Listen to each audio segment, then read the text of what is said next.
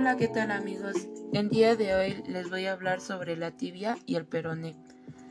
Son dos huesos que se sitúan en la pierna, entre la rodilla y el tobillo, articulaciones de las cuales estos dos huesos forman parte.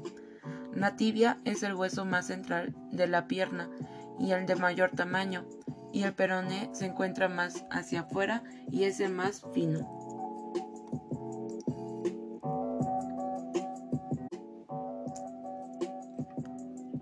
La unión entre la tibia y el peroné es una articulación de tipo fibroso, donde ambos huesos están unidos por una lámina de tejido fibroso. Carece de cartílago articular a excepción de su parte más distal. Este tipo específico de articulación se denomina sindesmosis.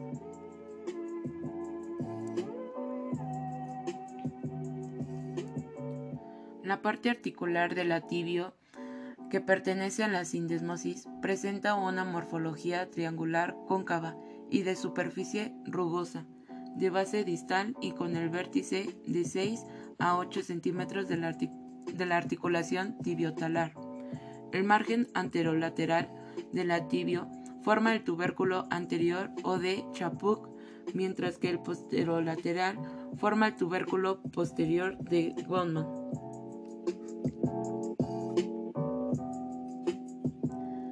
La superficie articular de la sindesmosis que ofrece el peroné presenta una forma triangular convexa, con un tubérculo anterior denominado Lefort y un tubérculo posterior de menor importancia.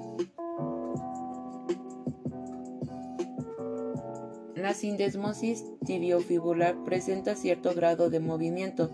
Su movimiento está relacionado con la posición del tobillo cuando se, realiza una flexión dorsal del tobillo, el peroné realiza un movimiento de acceso y rotación interna, mientras que en flexión plantar el peroné realizará un ligero descenso y rotación externa.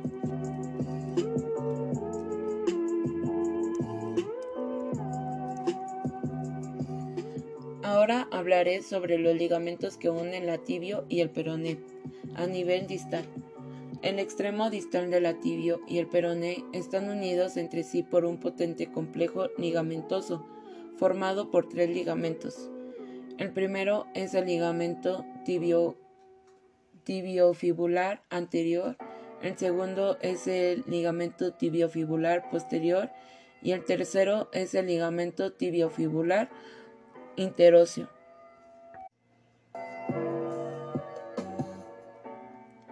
Primero hablaré sobre el ligamento tibiofibular anterior.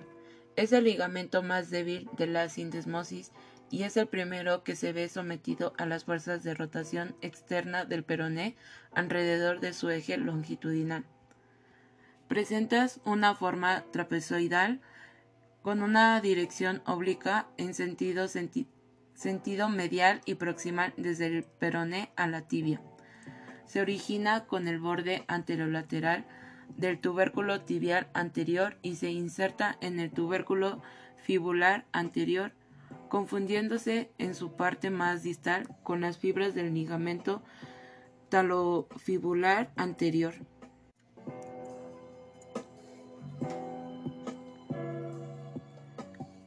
Ahora hablaré sobre el ligamento tibiofibular posterior. Es, un ligamento grueso y fuerte. Por este motivo, cuando se lesiona por lo general, lo hace como una abulsión del ligamento con su inserción a la tuberosidad posterior de la tibia.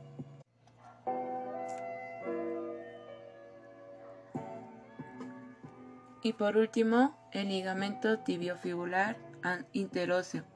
Se origina a nivel proximal de la escotadura tibial del peroné y se dirige distalmente hacia el receso sinovial. Sus fibras presentan una morfología triangular entremezcladas con tejido adiposo y ramas de, la arteria peronea. Muchas gracias por su atención. Espero que esta información les haya servido demasiado. Nos vemos hasta la próxima. Bye.